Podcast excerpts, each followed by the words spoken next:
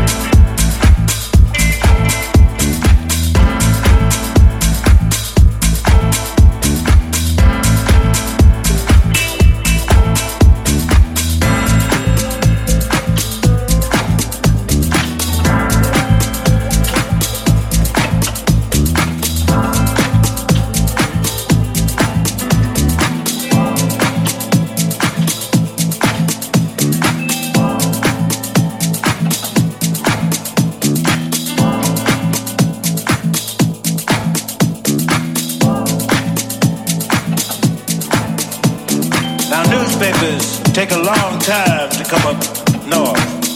In one newspaper it said somebody had shot dead